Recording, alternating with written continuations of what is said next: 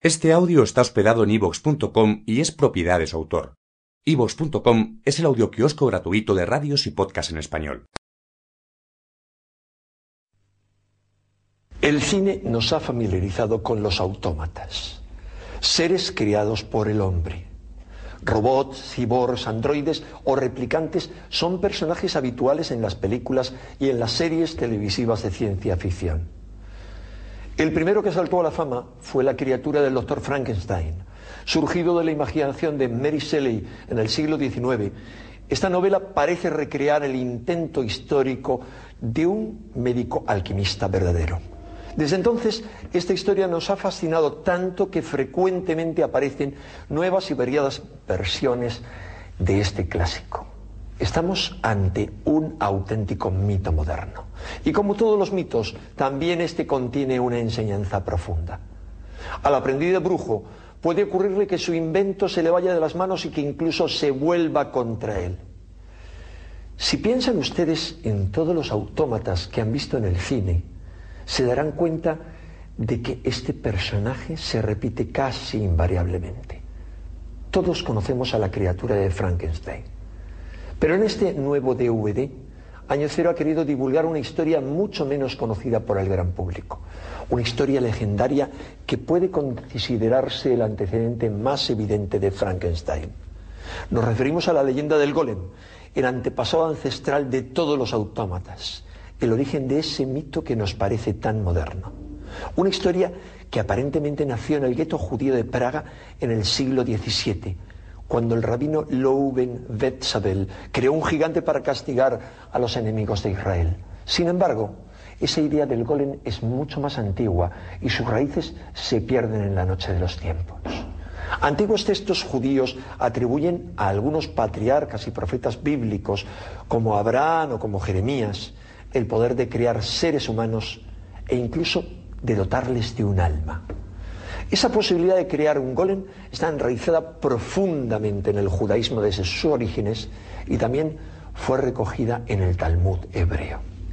Los motivos que nos han animado a incluir este documental en nuestra serie son varios. En primer lugar, para entender un mito siempre es importante conocer su origen.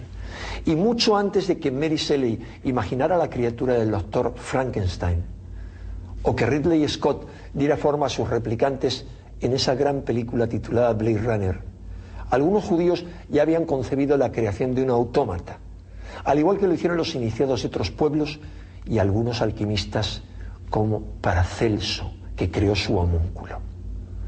Un segundo motivo para eh, proyectar este documental es que la historia del golem está íntimamente unida al esoterismo y especialmente a la cábala hebraica. Quienes crearon a esta criatura no eran científicos modernos, sino sabios de épocas pasadas. Su conocimiento se basaba en la alquimia, en la astrología y en la magia. Un tercer motivo por el cual este documental nos parece de gran interés para los lectores de Año Cero es que la leyenda judía del golem nos permite conocer mejor algunos rasgos peculiares del judaísmo. Y eso la hace especialmente valiosa para nosotros.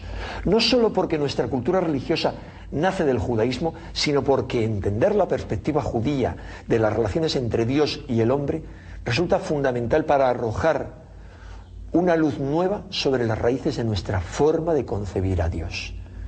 El golem, por tanto, es mucho más que una curiosidad, mucho más que una leyenda. En este interesante DVD que verán a continuación, nos sirve de guía Chaim Potok, un famoso escritor judío recientemente fallecido. A lo largo del mismo se entrevista también a otros escritores, estudiosos, teólogos e historiadores que intentan responder a estas y a otras muchas preguntas. ¿Por qué los judíos crearon el mito del golem? ¿Cómo surge esa idea de que el hombre puede emular a Dios creando otro ser inteligente sin incurrir por ello en pecado. Antes de dejarle con la madre de todas las criaturas, me gustaría sugerirles una invitación a reflexionar. Resulta muy llamativo que a diferencia de lo que ocurre con los cristianos, los judíos no hayan visto a los rabinos que crearon golems, criaturas artificiales, como unos seres heréticos, temerarios o inicuos que desafiaron a Dios con su acto. El doctor Frankenstein, desde la óptica cristiana, aparece como alguien que traspasa los límites humanos y que por eso mismo incurre en una conducta condenable. Pero el rabí judío de Praga que creó un golem es un espíritu piadoso. No traspasa ningún límite ni se hace culpable ante el cielo con su acto. En el mito judío del golem no hay pactos con fuerzas oscuras. Dios, para los judíos, no se opone a que el hombre se acerque a lo divino tanto como sea capaz de hacerlo, ni le castiga por ello. A lo largo de este documental descubriremos la forma en que la obsesión por el pecado y el consiguiente miedo al castigo comienza a adueñarse de nuestra cultura cristiana y a lastrarnos de forma terrible. Para los judíos, por el contrario, el golem representa el tremendo poder creador que está al alcance del ser humano cuando es capaz de actuar como un mago y expresa la libertad frente al miedo, la posibilidad de protegerse frente al ataque de los enemigos. La reflexión sobre este mito del golem, tan entroncado con nuestras raíces judías, puede ayudarnos a liberar de culpa nuestro sentimiento religioso, a facilitar nuestro crecimiento espiritual y a recuperar nuestro enorme poder interior. Confío en que este documental estimule esa búsqueda en cada uno de ustedes.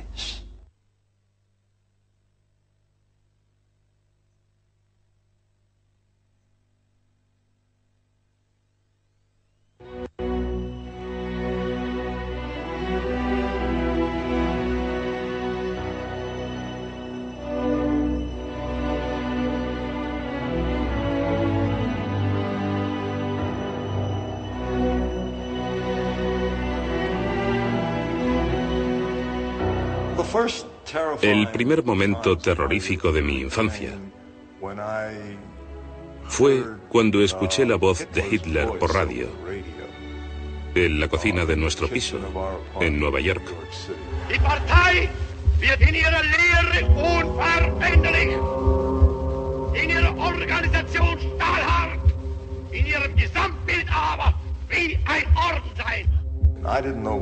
No sabía qué decía pero había algo aterrador en aquella voz. Y claramente recuerdo aquella noche en mi habitación pensando que, de alguna manera, el golem podría solucionar el problema.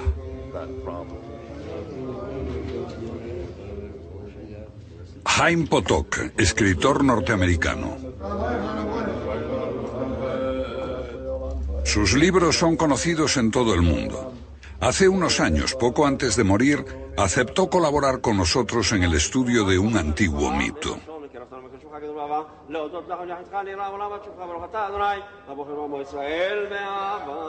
Una leyenda nacida de un antiguo pueblo.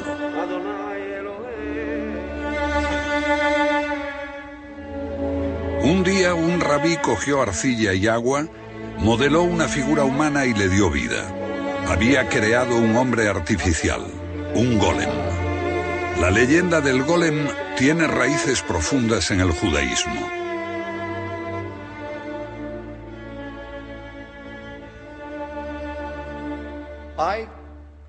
No recuerdo la primera vez que escuché la historia del golem, pero fue en mi niñez. Yo utilicé esta leyenda en una de mis novelas.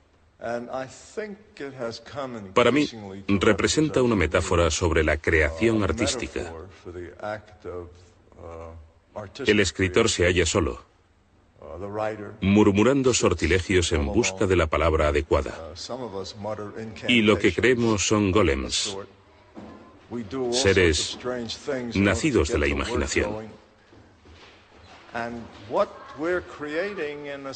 pero que están vivos y a veces se nos van de las manos.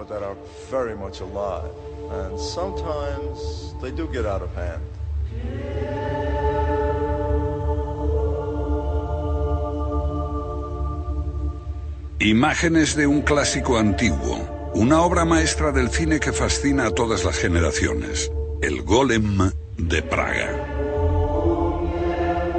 En la tradición judía existen varias leyendas de golems. La más famosa es la de un rabí de Praga que creó uno para liberar a su pueblo de los enemigos de Israel.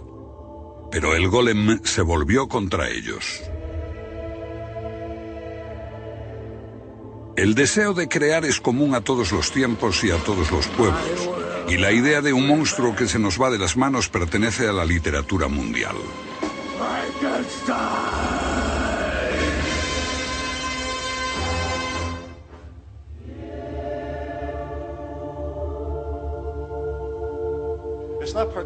No es un motivo exclusivamente judío. El golem es la versión judía del tema. Pero este es universal. La muerte es la principal tragedia de nuestra especie. Todos sabemos que vamos a morir. Y todas las culturas antiguas, como la egipcia, han querido de algún modo vencer a la muerte. El acto de creación es terrible. Está en la naturaleza de Dios. Dios crea.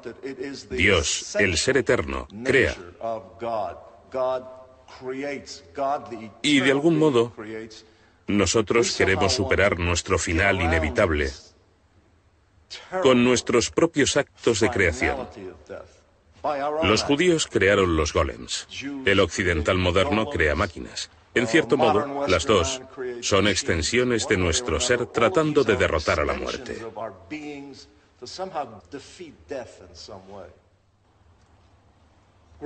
Se creía que los grandes hombres eran capaces de hacer grandes milagros.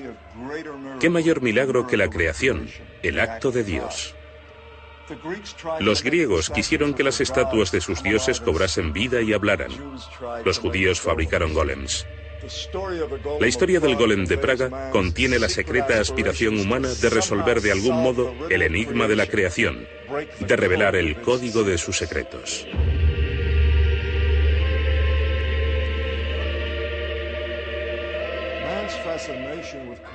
La fascinación del hombre por la creación se observa en toda la historia. El poder de crear se atribuye a grandes hombres del judaísmo y del cristianismo, a Santo Tomás de Aquino, una figura central del catolicismo, se le atribuían poderes creadores. La leyenda también menciona al Papa Silvestre en torno al año 1000, que habría creado a una mujer androide capaz de hacerle compañía. Pero ella lo fastidiaba tanto con sus incesantes chácharas que optó por destruirla. Del gran poeta y filósofo judío Ibn Gavirol, que padecía una grave enfermedad en la piel y vivía solo, se dijo que había creado una mujer golem para que cuidara su casa y fuese su concubina. Según la leyenda, hizo ese golem con madera y bisagras, una compañera muy poco conveniente para un genio de piel delicada.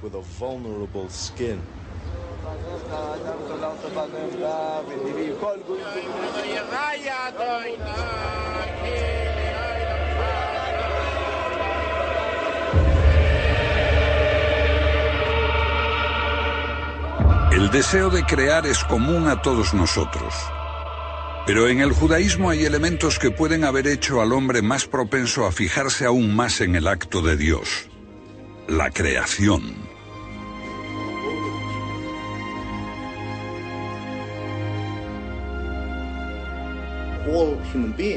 Todos los seres humanos son imágenes. La palabra que los antiguos y los agnósticos emplearon es imagen. No un reflejo, sino que lo divino se hace consciente de sí mismo. Para designar al Padre, utilizaron el término brillante oscuridad. ¿Puede imaginar la luz sin nada que reflejar? Es la oscuridad. Tanta luz en sí misma es oscuridad, y por eso utilizan el término brillante oscuridad, potencialidad pura, solo luz, solo conciencia con nada de qué ser consciente. Cuando eso crea para sí algo de lo que pueda ser consciente, algo que reflejar, el universo comienza a ser. Esta conciencia de Dios se expresa en todos los seres conscientes, porque todos somos imágenes de la conciencia que es el universo, que es todo, que es Dios. Eso nos hace a todos parte de lo divino, portadores de una chispa divina en lo más profundo. Es posible que Cristo la portase, pero no como lo entendió la Iglesia.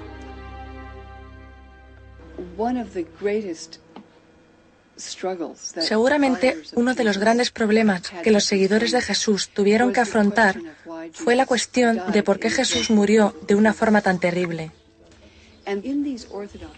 Y en aquellas comunidades, la única manera de darle sentido a esa muerte fue entenderla como un sacrificio expiatorio.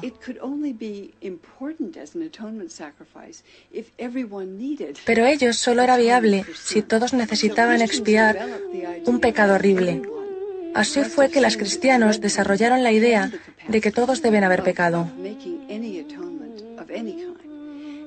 Y por lo tanto, ese Mesías de Dios que murió como expiación de los pecados del mundo se transformó en una forma de comprender su crucifixión. Eso creó un elemento nuevo en la relación entre el hombre y lo divino. El pecado creó una fisura que solo podía llenar la Iglesia como mediadora. El elemento central del mensaje cristiano, su poder, se apoya en el grado en que introduce la culpa, un Dios que te observa, que sabe todo de ti. La idea de pecado crea miedo al castigo, miedo a Dios y da lugar a las amonestaciones de los sacerdotes. Pecar es esencial y explica que Jesús tuviese que morir para redimirnos. El argumento proviene de un antiguo mito, Adán y Eva y el pecado original que nos condenó a ser mortales. Los cristianos se basan en el carácter pecaminoso de Eva, la mujer, mucho más que lo que lo hacen los judíos. Antes de la cristiandad ortodoxa, el pecado no había sido un asunto tan importante. Los rabinos no tomaron demasiado en cuenta a Adán y Eva, ni a la caída por el pecado que hizo que Dios expulsara al hombre del paraíso. Probablemente tampoco lo hizo Jesucristo. Solo en el cristianismo posterior, la idea del pecado como culpa inherente a los humanos, como pecado original, se formalizó como una doctrina cristiana ortodoxa. La idea fue desarrollada especialmente por San Agustín en el siglo IV. Así, en esas comunidades ortodoxas surge un fuerte sentimiento no solo de la distancia insalvable entre Dios y el hombre, sino del innato carácter pecaminoso de la condición humana. El judaísmo tiene una visión diferente de la relación entre el hombre y Dios. Cada religión tiene su lado místico, también el judaísmo. El judaísmo no considera la catástrofe original de nuestra existencia humana y cósmica como efecto de la caída en el pecado, sino en un hecho que tiene lugar antes de la creación del hombre. El punto esencial aquí es que, dado que la catástrofe original tuvo lugar en el seno de lo divino, Dios creó a la humanidad como una colaboradora para ayudar a recomponer la creación.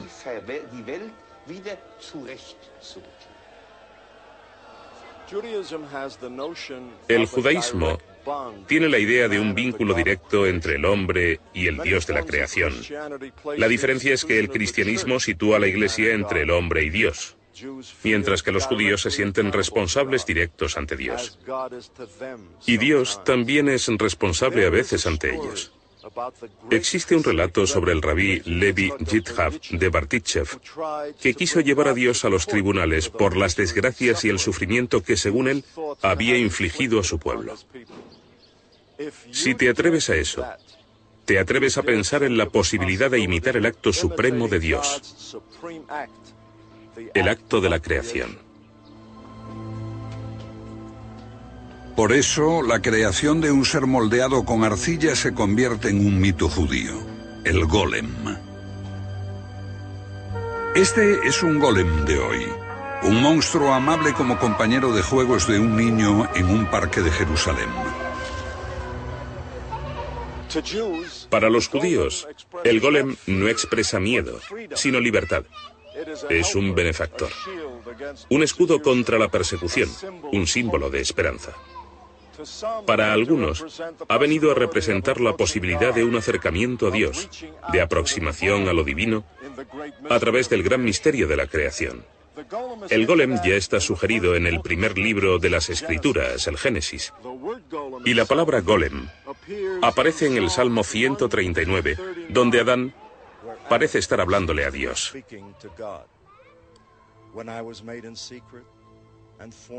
Cuando fui hecho en secreto y formado en lo más profundo de la tierra, tus ojos vieron mi golem.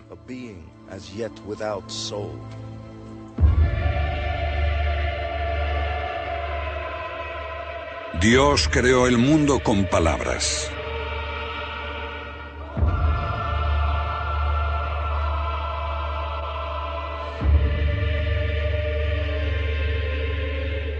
Esto confirió un significado mágico a las letras del alfabeto que se ha conservado a lo largo de la historia del judaísmo.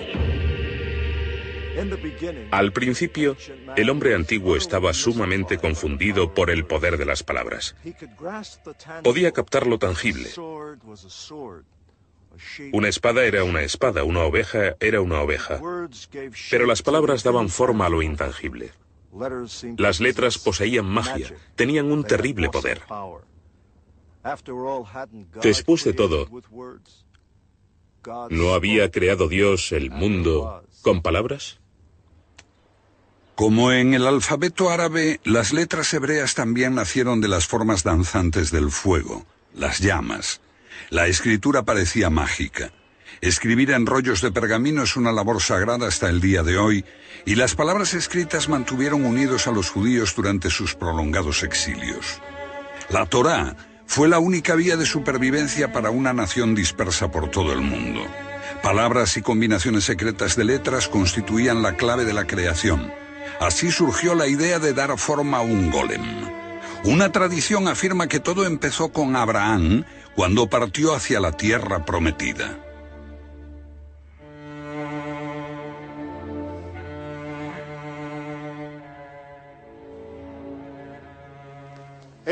Abraham estaba solo, meditando cómo hacer un golem, pero no sabía cómo. Hasta que una voz del cielo le dijo, ¿estás buscando ser igual que yo? Yo soy uno, y tú no puedes entenderlo. Por lo tanto, coge una compañía y meditad juntos, y entenderás. Para los judíos, Dios puede permitir a un hombre aproximarse a lo divino pero no totalmente. Y así, Abraham acudió a Sem, hijo de Noah. Ellos estudiaron juntos y comprendieron. Se dice que Abraham creó almas para llevarlas con él a Palestina.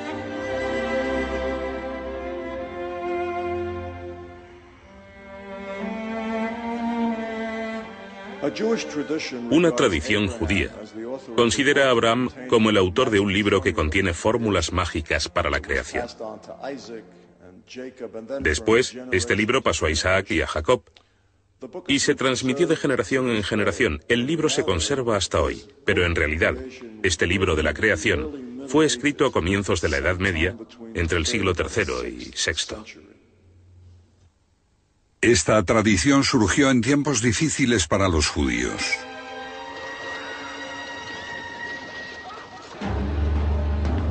Los siglos anteriores al nacimiento de Cristo. Los judíos luchaban desesperadamente contra gobiernos paganos que trataban de imponer la cultura griega en Medio Oriente. Un tirano, incluso, intentó erradicar el judaísmo quemando las escrituras, erigiendo esculturas en el templo para realizar ritos orgiásticos. Las mujeres que tenían hijos circuncidados fueron asesinadas con sus hijos colgados al cuello. Los judíos contemplaban horrorizados la profanación de su fe. Bajo los macabeos recuperaron su libertad, pero duró poco. 50 años antes de Cristo los romanos ocupan Palestina y pisotean la fe judía penetrando en el santuario reservado solo a Dios.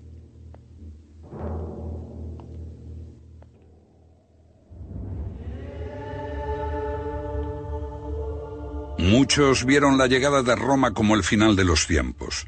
Esperaban la catástrofe, pero también al Mesías y a sus ejércitos celestes para guiar a los judíos en la batalla final contra el mal. Roma reservaba su forma más abyecta de ejecución para los pretendidos Mesías, y hubo varios. La guerra de los macabeos y la llegada de Roma transformaron al judaísmo. Por un lado, algunos creían que la salvación de Dios estaba en un futuro lejano. Pero muchos otros tenían el sentimiento de que algo grande iba a ocurrir y que la liberación era inminente.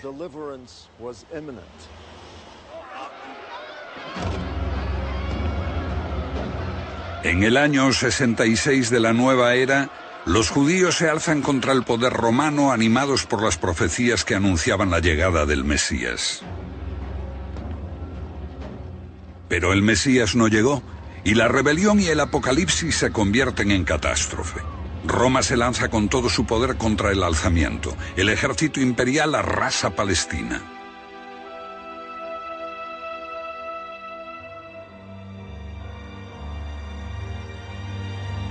Los judíos son perseguidos con ferocidad y diezmados. Muchos son asesinados, crucificados o sometidos a la esclavitud.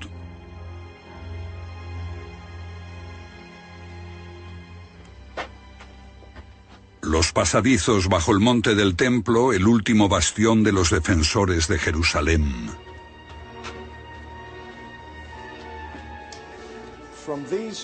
De esos traumáticos tiempos surge un deseo de acercamiento a Dios, una búsqueda del significado del sufrimiento, algún propósito oculto que explique lo que ha sucedido. Esa búsqueda del significado oculto perdura en la fe judía hasta el día de hoy.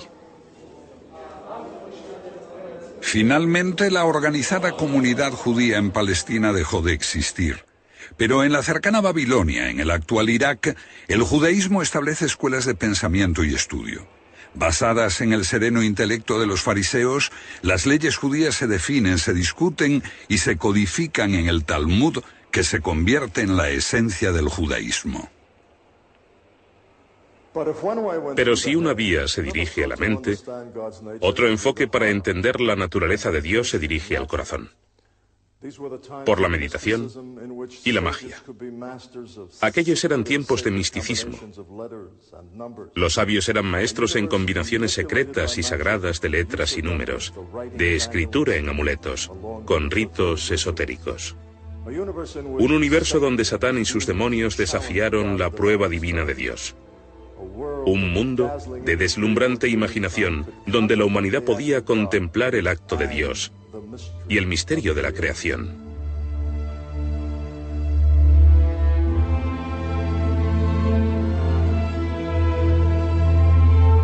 El camino del espíritu tratando de comprender un mundo de misterio y de magia. De allí surgirá una filosofía esotérica, la Kabbalah, que desde entonces ha sido el motor del judaísmo.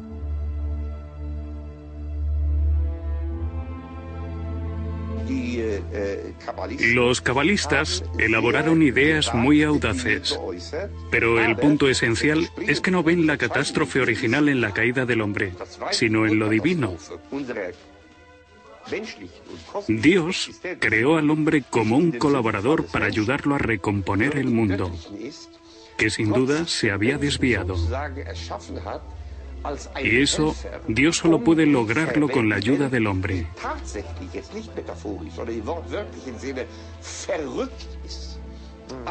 Esta idea increíble, casi herética, fue el desafío de la Cábala. Lo que hizo la Cábala tan vital para el judaísmo porque proveía a los judíos perseguidos y humillados de una virtud casi sobrenatural.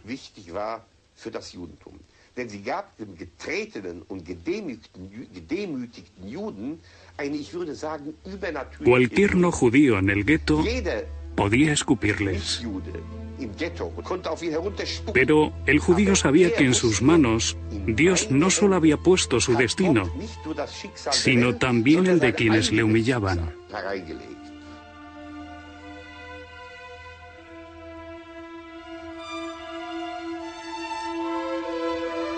Entre los cabalistas había quienes abrazaban la idea de la creación de un hombre artificial. El Talmud describe cómo el profeta Jeremías creó un golem. Dice también que el gran sabio Raba creó un golem. Pero como Raba era tan recto, no podía crear un golem que hablase. Porque crear un ser así habría hecho que Raba fuese como Dios. Por eso ningún golem tendría el poder de la palabra. Lejos de Jerusalén, los judíos eruditos discutieron sobre la historia de Raba durante siglos. ¿Podría alguien hacerse tan puro y virtuoso como para crear? Cerca del año 1000 y bajo el gobierno del Islam, el judaísmo florece en el sur de España se formula una intrincada receta. Es posible entender a Dios por la meditación y por la confección de un golem. El gran cabalista hispano Abraham Ubalafia cita una fórmula mágica de enorme complejidad que requiere un conocimiento de más de 200 combinaciones de varios alfabetos y un dominio de detalles muy complejos como el peso exacto del polvo con el que se llena una pequeña cuchara. Y escribe, poner atención al tamaño de la cuchara. Después de llenarla, verter el agua y, mientras tanto, soplar suavemente la superficie del agua. Recitar una letra del divino nombre en voz alta y en una expiración. Y él empezará por la cabeza y recitará las ocho segundas casas para proteger el cuerpo. Y la fórmula sigue, al parecer indefinidamente.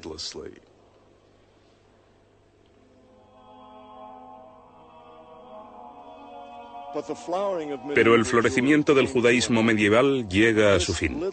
Este pequeño pueblo medieval domina un vasto precipicio donde era arrojada la gente por haber errado en sus creencias. Este sitio puede interpretarse como un símbolo del abismo que se abre para los judíos de Europa con la llegada de las cruzadas.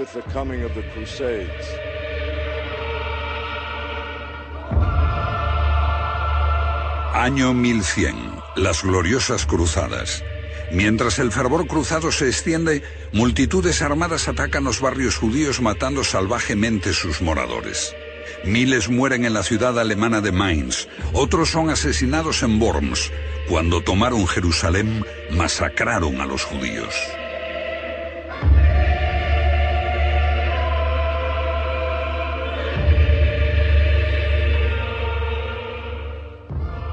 Las cruzadas provocaron una ruptura irreparable entre judíos y cristianos que duró hasta los tiempos modernos.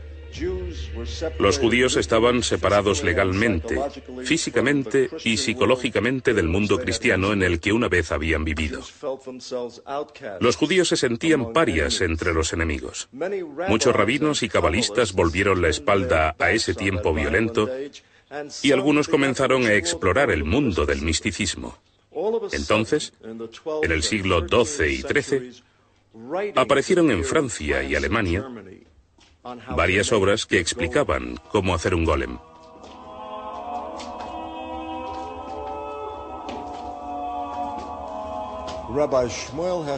Se dijo que el rabí Shmuel Hachid había caminado con un golem mudo. El rabí francés Gaon describe el complicado conjuro y los 462 giros de danza dados en la correcta dirección que eran necesarios para hacer el golem. Sus discípulos utilizaron la dirección incorrecta y se cuenta que se hundieron en la tierra hasta la cintura y que gritaban pidiendo ayuda.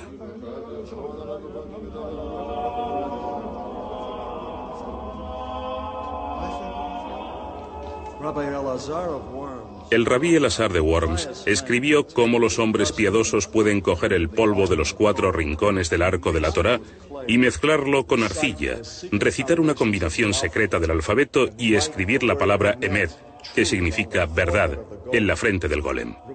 Quitando la primera letra queda la palabra Med, que significa muerte, y el golem se convertirá en polvo de nuevo. Los sabios judíos creían con firmeza en la posibilidad de crear el golem.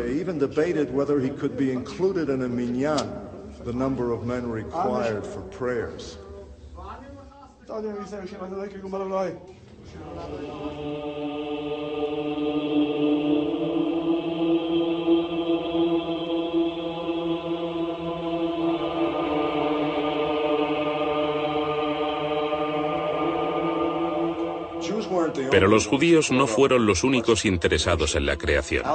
Los alquimistas, los científicos de la época, estaban muy interesados en los cabalistas, porque los alquimistas también intentaban crear vida. De hecho, en aquel tiempo, Paracelso intentó dar vida al primer bebé probeta.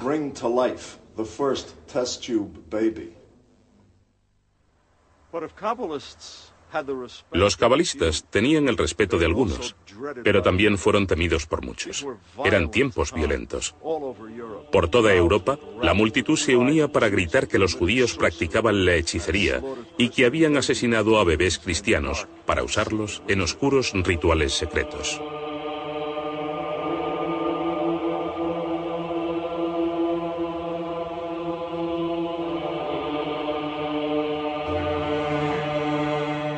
El terror por las persecuciones duró siglos.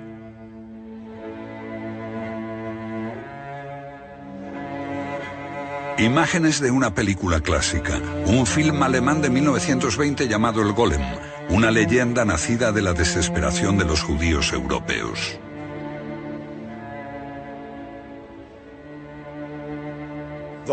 La acusación por difamación es la base de una gran leyenda judía. La creación del golem de Praga por el Maharal, el nombre que damos al más brillante de los sabios, el rabí Lou Ben Besalel, que osó adentrarse en el reino de la magia.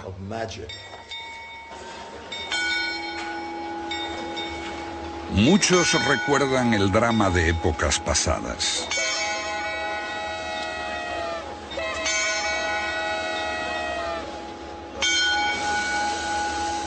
En un tiempo esto fue un gran centro de los judíos europeos. Se concentraban en torno a una de las más antiguas sinagogas del continente. Según la leyenda fue construida en el sitio donde un ángel arrojó desde el cielo una piedra del templo de Jerusalén.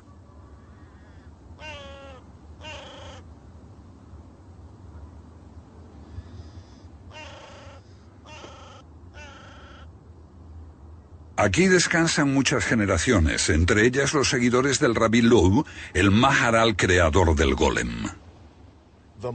El Maharal significa nuestro maestro Rabbi Lau.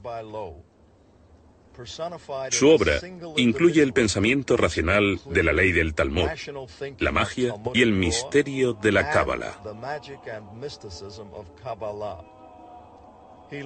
Vivió en el umbral de dos mundos con un pie en el pasado y el otro en el futuro. Y su vida abarca casi 100 años. Un hombre nacido para convertirse en leyenda.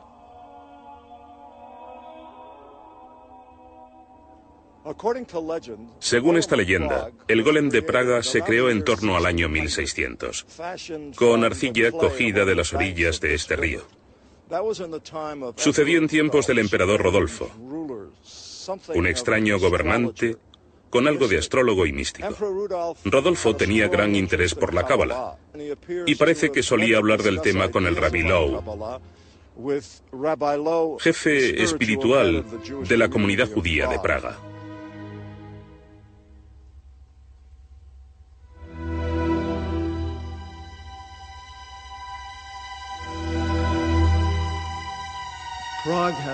Praga fue llamada el sitio de los mil milagros e infinitos horrores. También fue un gran centro europeo de conocimientos, surgidos de la magia. Por lo tanto, el interés se centró en ciencias que ahora consideramos ocultas, como la alquimia o la astrología. Praga fue un centro de saber, pero a la vez un lugar de persecución. Aquí hay una gran colección de libros prohibidos para evitar ideas peligrosas. Libros protestantes y judíos. Bajo esta cruz, los judíos fueron obligados a congregarse para escuchar los sermones de sacerdotes jesuitas. Su única defensa era la cera con que taponaban sus oídos, cera habitualmente ocultada por sus barbas para no tener que oír palabras ofensivas contra ellos. Este fue el marco de la más grande leyenda judía, la creación del golem de Praga.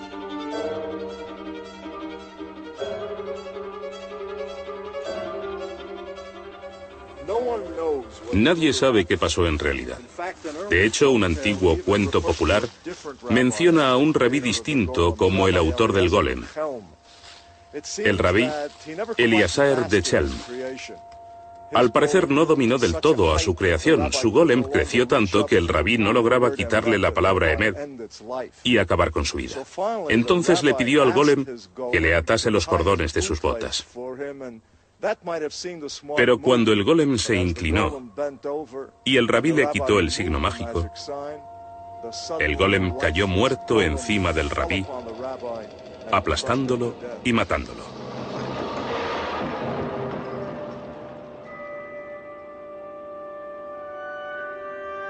El film alemán El Golem presenta al Maharal como un mago que crea un golem para liberar a su pueblo de los enemigos de Israel.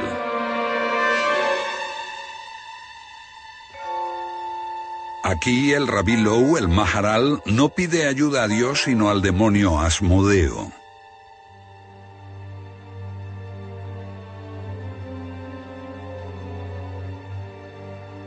Una voz desde el infierno le otorga el mágico secreto de la creación.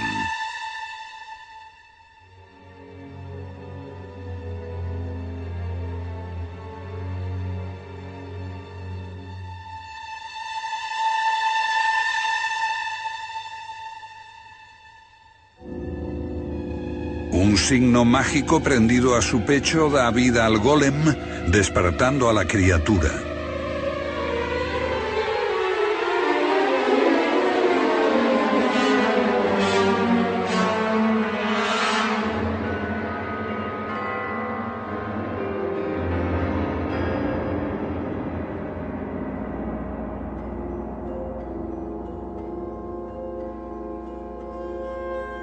Al quitar el signo, el golem exánime es solo un montón de arcilla.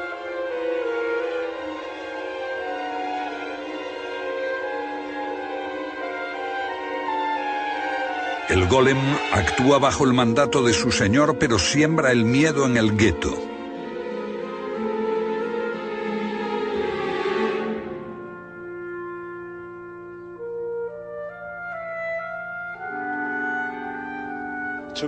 Para mí hay algo obsceno en estas imágenes.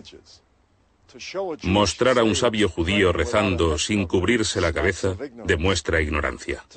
Suponer que el Maharal, un hombre de fe legendaria que está enterrado aquí, hubiera bailado con el demonio Asmodeo, huele a antisemitismo. Solo un hombre puro y piadoso se habría propuesto crear un golem.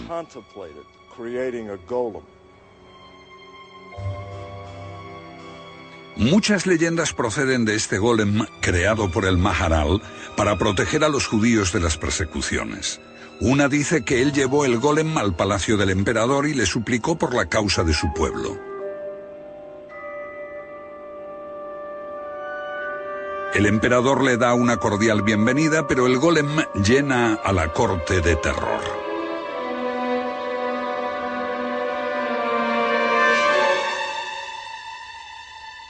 Miedo que inspira su criatura permite al Maharal pedir por su pueblo y describir el sufrimiento de los judíos.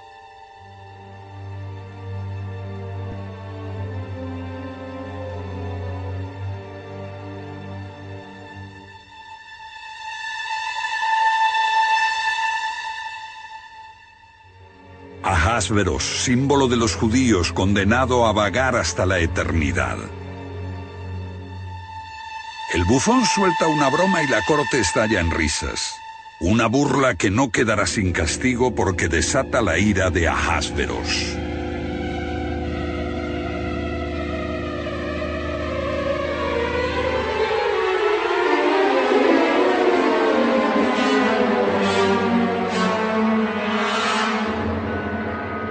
La súplica de ayuda de la corte es desoída. Mientras su palacio se desintegra y cae, el emperador promete no perseguir más a los judíos. Solo entonces el Maharal convence a su golem para acudir en su ayuda.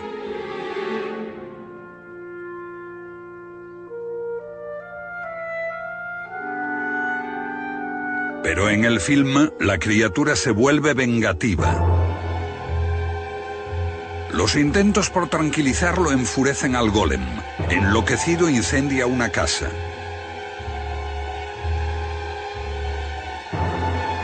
Es la noche del viernes, la hora del sabbat. Mientras el rabí y su congregación recitan el Salmo 92, anunciando el día del descanso, llega el mensaje de que el gueto está ardiendo. La idea de un golem, un monstruo que se va de las manos, pertenece a judíos y a no judíos. El golem del rabí Low fue creado para hacer toda clase de tareas durante la semana. Pero ya que todos descansaban en el Sabbat, el rabí Lou hace retornar el golem a la arcilla todos los viernes. Sin embargo, según la leyenda, un viernes por la noche, el rabino olvida desactivarlo. Y la congregación reunida en la sinagoga, recitado ya el Salmo 92, oye al golem enfurecido, amenazando con destruir todos los edificios del barrio.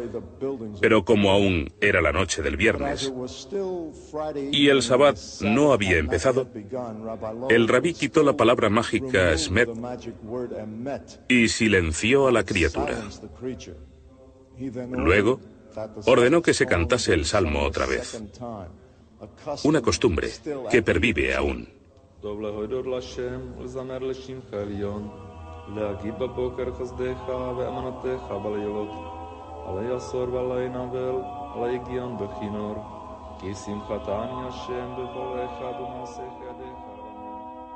El relato dice que el rabino devolvió la vida al golem fue llevado al ático de la vieja sinagoga de Praga y allí están sus restos hechos polvo hasta hoy.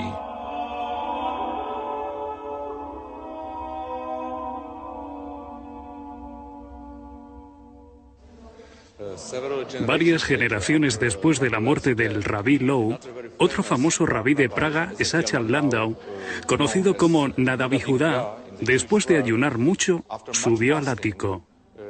Pasó un tiempo allí suponemos que algo debe de haber pasado, pero lamentablemente nadie sabe qué ocurrió realmente.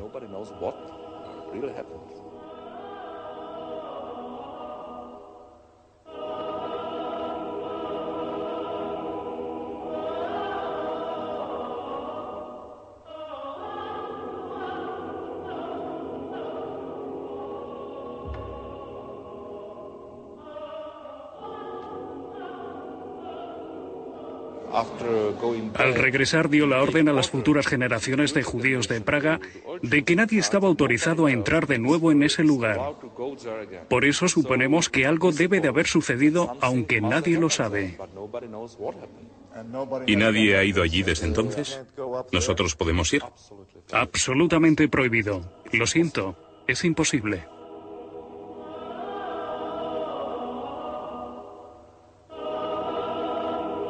La historia del golem de Praga no sería la única en la literatura.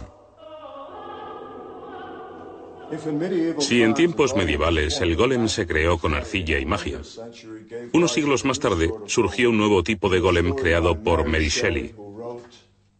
Ella misma dijo, me puse a pensar en una historia que helase la sangre y acelerase los latidos del corazón. Pero su golem no fue creado por el poder del nombre de Dios, sino por el nuevo poder de la ciencia, la electricidad.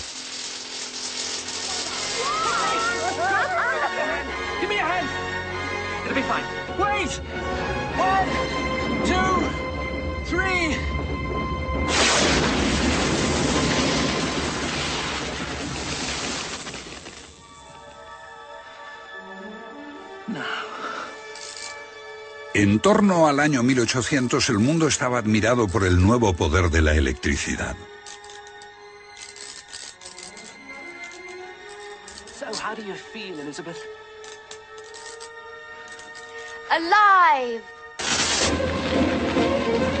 Para la gente de entonces, la ciencia y la electricidad parecían haber conquistado un poder creativo y así nació otro monstruo.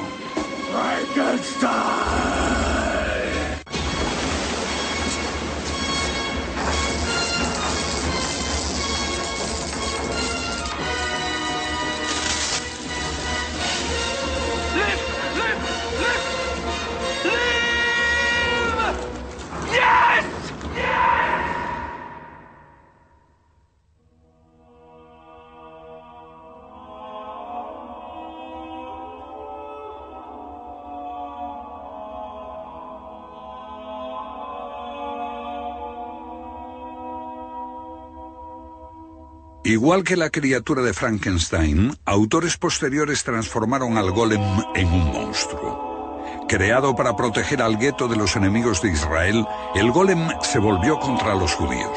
Se convirtió en el símbolo de algo siniestro que se oculta en las sombras. Dicen algunos que a veces retorna de las profundidades de la ciudad para aparecerse a los supervivientes del gueto, y algunos incluso lo han visto llorando en la tumba de su amo.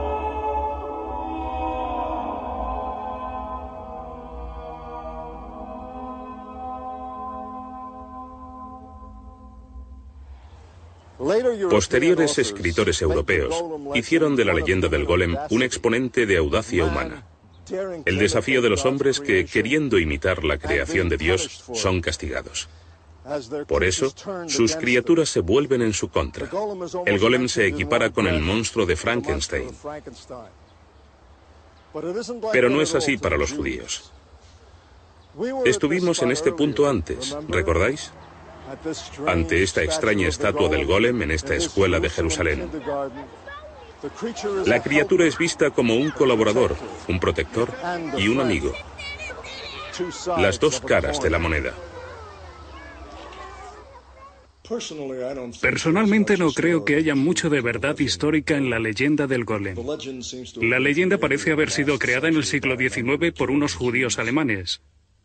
Ellos hicieron lo que muchos países europeos hacían en ese entonces, recoger leyenda y folclore con el propósito de establecer las identidades nacionales.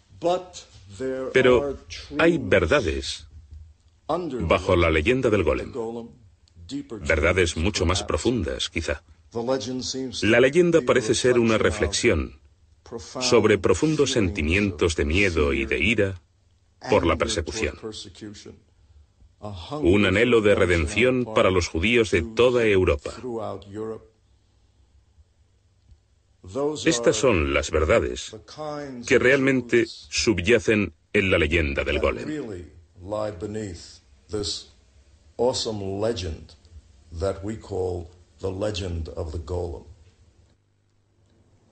Todos tememos al golem. El mío es que el hombre podría convertirse en un golem, siguiendo ciegamente a líderes enloquecidos. El resultado de tales golems está en los muros de esta sinagoga. Una vez estuvo llena, ahora está vacía, a no ser por los nombres de 80.000 personas, todas checas, nombre tras nombre, murieron en el holocausto.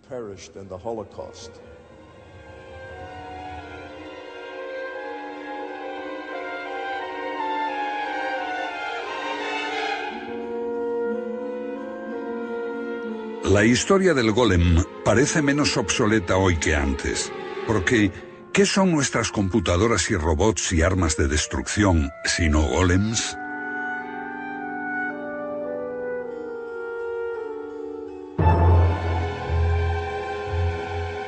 El parecido del golem de Praga con los golems de nuestro tiempo produce asombro. Si la creación estuvo en un momento en el reino del misterio y la magia ahora está en el reino de la ciencia. Vivimos en una época de creación de golems.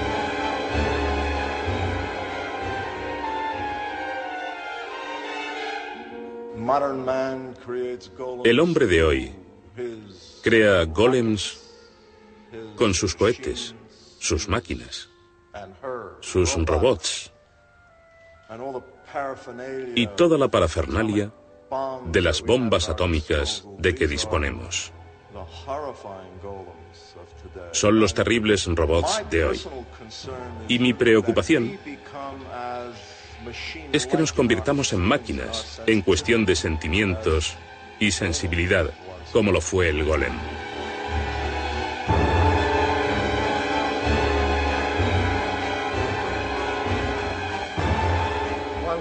Mientras sigamos creando golems nuevos y más complejos, o incluso más destructivos, existe la atroz posibilidad de que una vez en funcionamiento se vayan de las manos, hagan su voluntad, lo destruyan todo, se hagan incontrolables.